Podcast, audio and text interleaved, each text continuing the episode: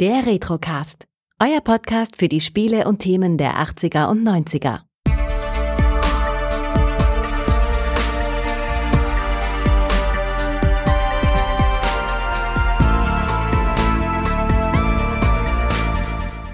Herzlich willkommen beim Retrocast. Mein Name ist Kai und heute freue ich mich sehr, dass der Moritz nochmals dabei ist. Hallo Moritz. Ahoi, Tag. Du hast dir ein Spiel ausgesucht, äh, das ich selbst früher nie gespielt habe und äh, ich sag mal, diese Rogue-ähnlichen Spiele nie so mein richtiges Ding waren. Äh, wie geht das dir in dem Fall? Ich überlege gerade, ob wir äh, dem dem Volk schon berichten sollen, wovon wir überhaupt schon heute sprechen. Äh, aber das ist Sache von dir. Ich werde einfach weiter mitspielen.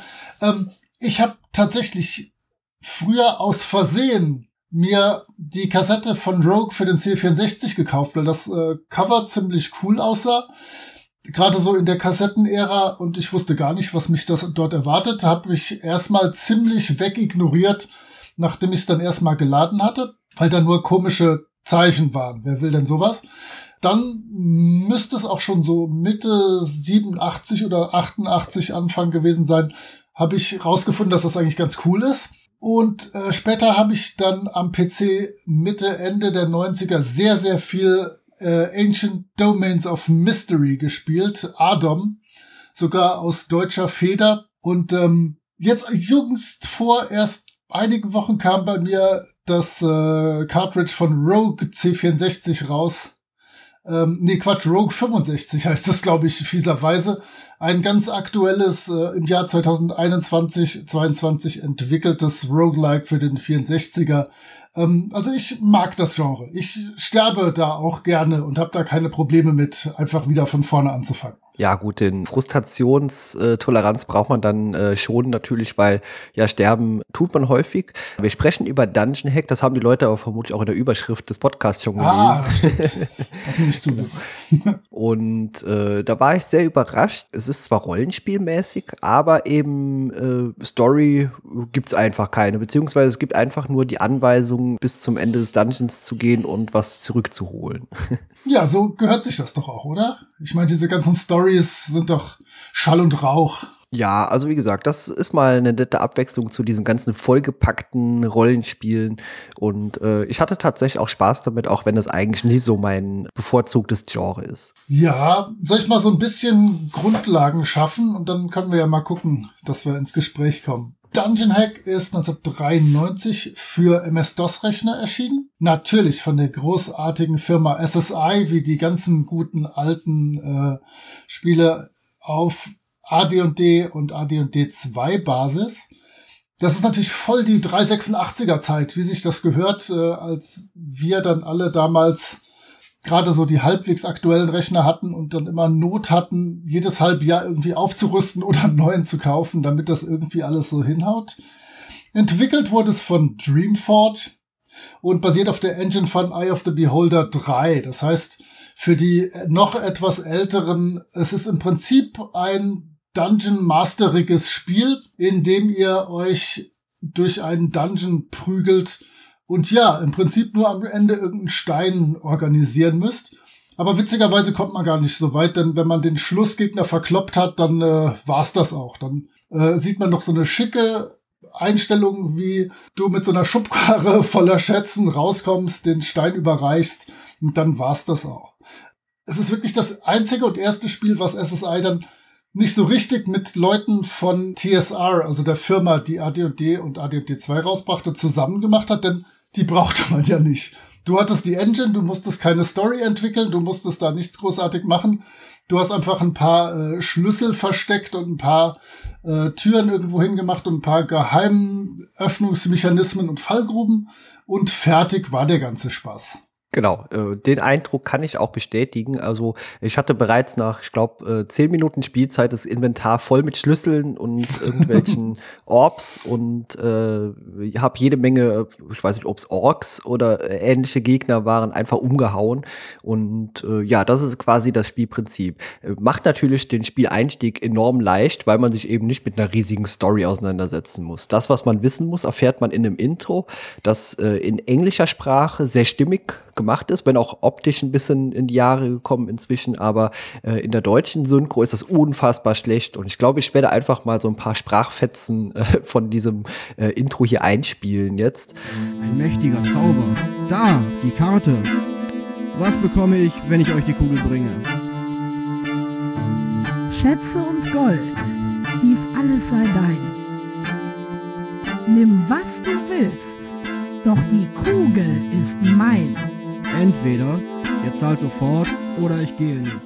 Äh, das war wirklich äh, grauenhaft. Also ich habe es dir vorher schon mal kurz erzählt. Äh, das, das, klingt wie lustlose Schüler, die irgendwas in der Schule vortragen. Ja, dann habe ich ja scheinbar Glück gehabt, dass ich nur die englische Version kannte. Und ich hatte damals auch die Diskettenversion. Da kann ich mich überhaupt nicht an irgendeine Sprachausgabe erinnern. Später habe ich dann im Rahmen der Forgotten Realms Archives auch die CD-Version mal kennengelernt. Aber um die deutschen SprecherInnen bin ich gut rumgekommen scheinbar. Puh, Glück gehabt. Ja, hast nie, überhaupt nichts verpasst dabei. ja, äh, man wird ja auch quasi äh, gegen den Willen äh, des Charakters einfach in diesen Dungeon beziehungsweise vor diesen Eingang des Dungeons hin teleportiert.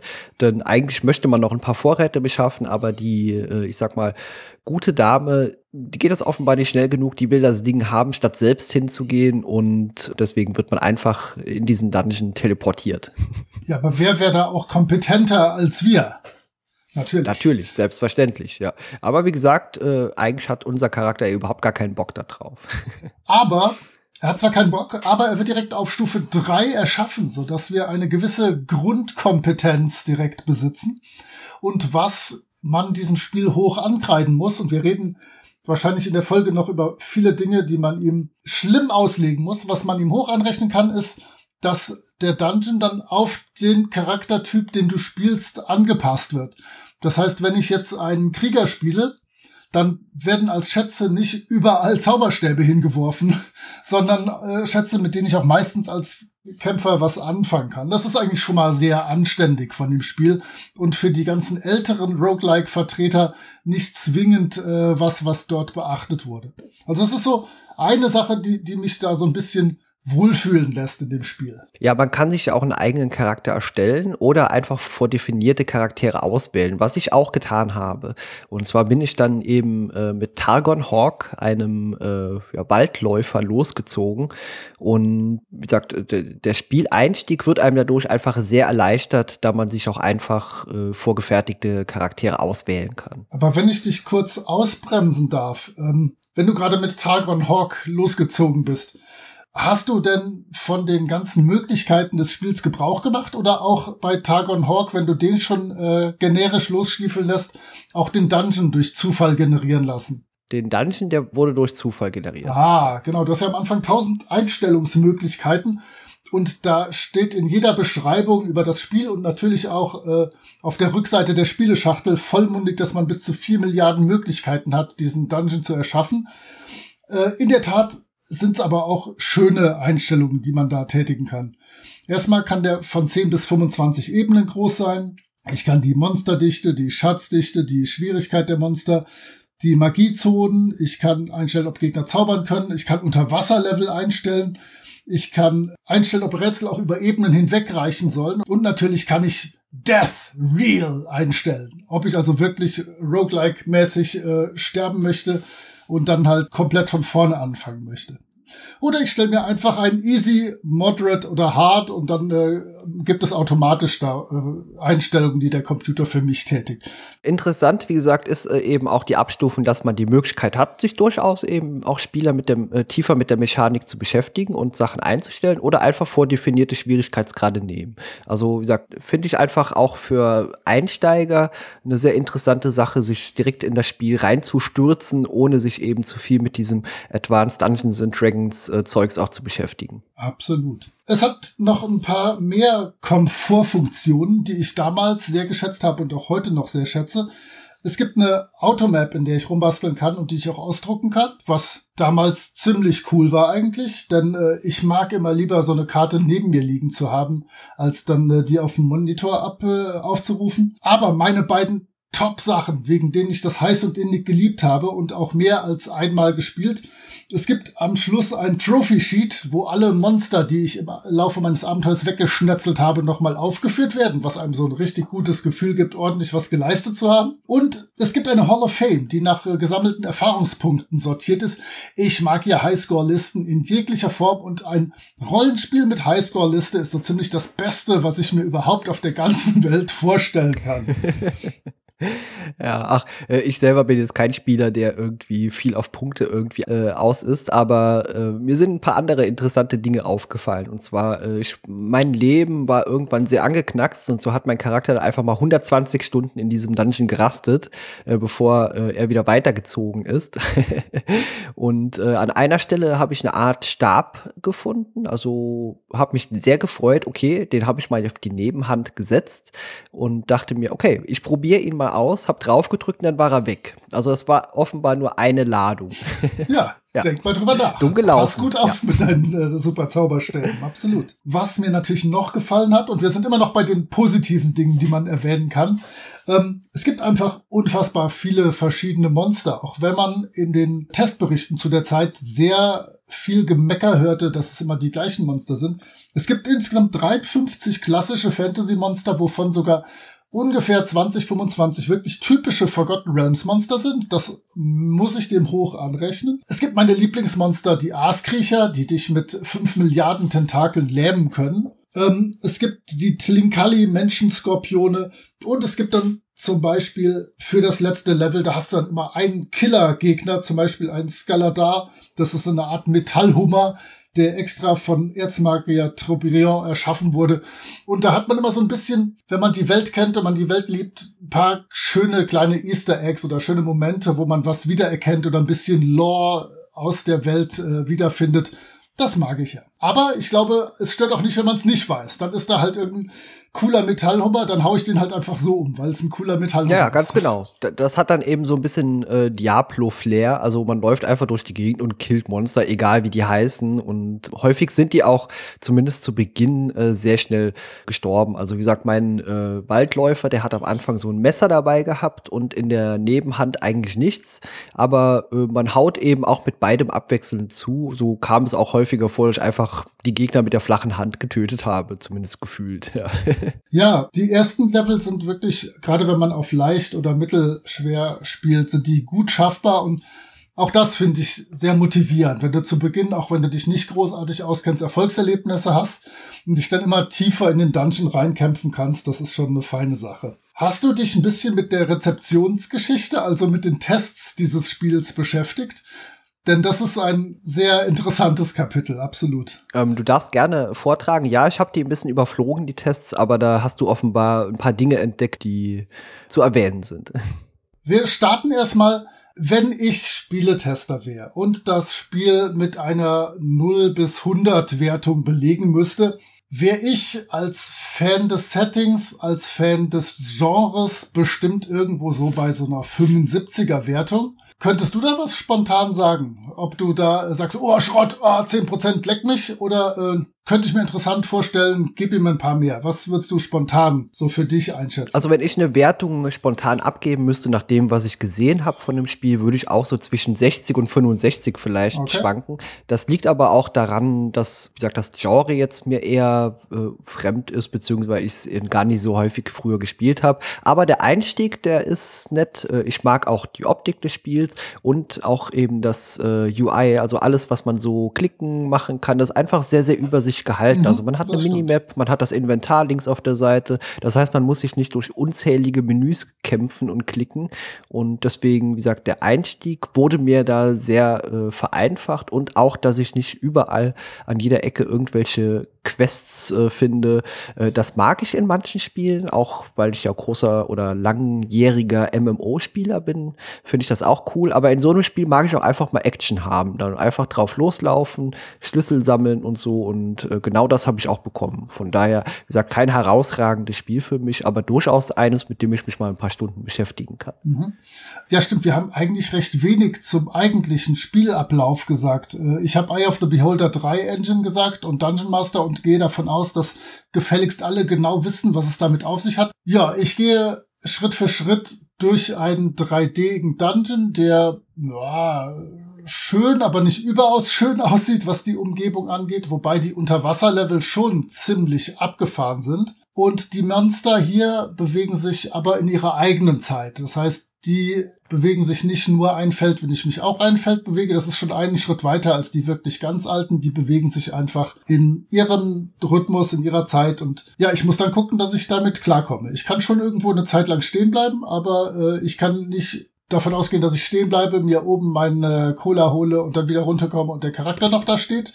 Dem könnte in der Zwischenzeit was zugestoßen sein. Genau, das Spiel läuft eben in Echtzeit ab. Genau. Das heißt, äh, ich, wenn ich es richtig in Erinnerung habe, äh, sind manche älteren Rollenspiele auch einfach rundenbasiert. Das heißt, wenn man selbst läuft, laufen auch zur gleichen Zeit die Gegner dann in irgendeine Richtung. Genau. Und so ist es schon nicht mehr. Ich mag es ja sogar noch lieber rundenbasiert, weil es dann noch weniger actionmäßig ist. Aber ähm, hier, das ist schon tatsächlich ein sehr, sehr gutes Spielprinzip, was einfach funktioniert. So, kommen wir zur Presse. Kam ja Mitte 93 raus, so dass der erste Test aus der Powerplay von 1293 ist. Und der legendäre Michi Hengst macht einmal sein Gutgesicht, wie sich das gehört, und schätzt es auch mit 69 Prozent ungefähr so zwischen dir und mir ein. Also so in dem Bereich, wo wir uns grob bewegen würden. Die PC-Player 294 ist dann schon ein bisschen strenger. Die konnten das schon zwei, drei Monate länger spielen. Und Thomas Werner gibt noch gnädige 49 Prozent, aber hat schon eine Empfehlung zur Hand. Und zwar, er empfiehlt geistig regeren Spielern, dringend auf gehaltvollere Software auszuweichen. Das heißt, er ist schon von dem Spielprinzip nicht schrecklich überzeugt. In der PC Joker des gleichen Monats ist ein MIC. Ich vermute sehr, dass es Mick Schnelle sein könnte. Noch mit stabilen 29 Prozent bei der Hand. Wow. Das heißt, ähm, der mochte das jetzt nicht so sehr. Und PC Games 294 und Playtime 394 äh, Alexander Geltenpot und weiß nicht wer sind auch so im Bereich 65 Prozent. Die Playtime hat Grafik 70, Sound 62, Fun 55, also auch so kleiner 60er. Also wir sind uns alle relativ einig. Der Thomas Werner ist ein bisschen strenger und der MIC ist mit 29 Prozent sehr, sehr übersichtlich, was so seine Bewertung angeht. Und der kritisiert halt wirklich einfach nur, dass äh, das Spielprinzip nicht zwingend spannend ist, weil es sich halt immer wiederholt. Ja, ich kann mir gut vorstellen, also wenn man wirklich die alten Rollenspiele gespielt hat äh, und eben äh, vielleicht einen großen Inhalt erwartet, wird man mit Sicherheit enttäuscht von dem Spiel. Aber das will das Spiel ja auch eben gar nicht sein. Also das will ja diesen einfachen Einstieg, das will einfach, dass man drauf losläuft und Action und Spaß einfach hat. Genau, also verglichen mit ähnlichen Dingen wie Lens of Law 1 oder 2, die einfach noch eine tolle Story um diese Dungeon-Geschichte drumrum äh, spinnen, ist es halt kein tolles Rollenspiel. Aber wie du sagst, das ist gar nicht das Ziel. Das will ein Dungeon-Rogue-Spiel, was überraschenderweise dann Dungeon Hack heißt sein. Es will damit punkten, dass wir vielleicht immer neue Monster kennenlernen, immer neue Strategien uns überlegen, wie wir die besiegen können, mit immer neuen Charakteren in den Dungeon reingehen können und gucken, womit ich am weitesten komme. Und es hat eine Highscore-Liste. Ich sag's immer wieder gerne. Verdammte Axt, da bist du in der Highscore-Liste und das ist einfach eine coole Sache. Das ist übrigens auch bei vielen moderneren Hack- oder Roguelike-Spielen wie Adam, das hat auch eine Highscore-Liste. Das ist einfach ein Träumchen. Ja, also ich finde die Bewertung von 29% extremst unfair, weil es von völlig falschen Voraussetzungen ausgeht. Ich will hier wirklich keine tolle Geschichte, keine epische Fantasy-Historie spinnen, sondern, wie du sagst, ich will in Dungeon gehen, ich will da gucken, wie weit komme ich, was kann ich besiegen, finde ich alle Türen, ähm, finde ich ein paar Geheimkammern, finde ich coole Gegenstände. Das ist das, Genau, worum es hier geht. Ja, deswegen mag ich das am besten äh, oder am liebsten auch gar nicht mit klassischen Rollenspielen vergleichen, sondern eher so die Ecke, wie schon äh, so ein Hack and Slay. Also wie gesagt, Diablo 1 hat ja auch keine große Story gehabt. Da ging es einfach nur, geh in den Keller und hau Diablo aus den Latschen. Von daher, das ist das Spielprinzip. Das wird ja auch von Anfang an überhaupt nicht anders kommuniziert hier. Also es steht ja auch nicht auf der Verpackung hinten drauf, hier hunderte Quests erwarten dich, sondern da steht vermutlich dasselbe drauf, was einem im Intro erzählt wird. Geh zum Ende des Dungeons, nimm diese Kugel und bring sie zurück. Ja. Ja, genau. Ja, da stehen wir da, äh, wortlos und äh, haben das Spiel besprochen und auch ein bisschen verteidigt vor den böswilligen Nachstellungen seiner Zeit.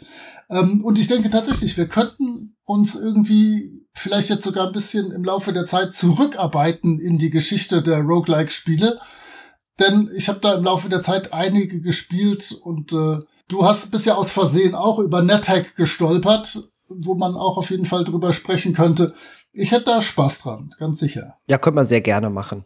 Ähm, aber du, du hast das Spiel jetzt im Vorfeld auch noch mal angespielt, oder? Ja, aber ich komme bei sowas gar nicht mehr schrecklich weit. Ich habe mir natürlich okay. das mhm. auf Hard gestellt, weil ich dachte, ich bin ein Profi äh, und bin dann so vier Level weit gekommen, weil ich auch alle Schwierigkeiten angestellt hatte und ähm, war für das Wasserlevel noch nicht bereit. Da hätte ich noch mehr Dinge, Sachen äh, machen müssen und äh, mir die passenden Gegenstände suchen, die mich unter Wasser atmen lassen. Aber es fängt mich wieder sofort ein. Ich möchte sofort wieder mit dem neuen Charakter in der Highscore-Liste den davor gespielten äh, besiegen.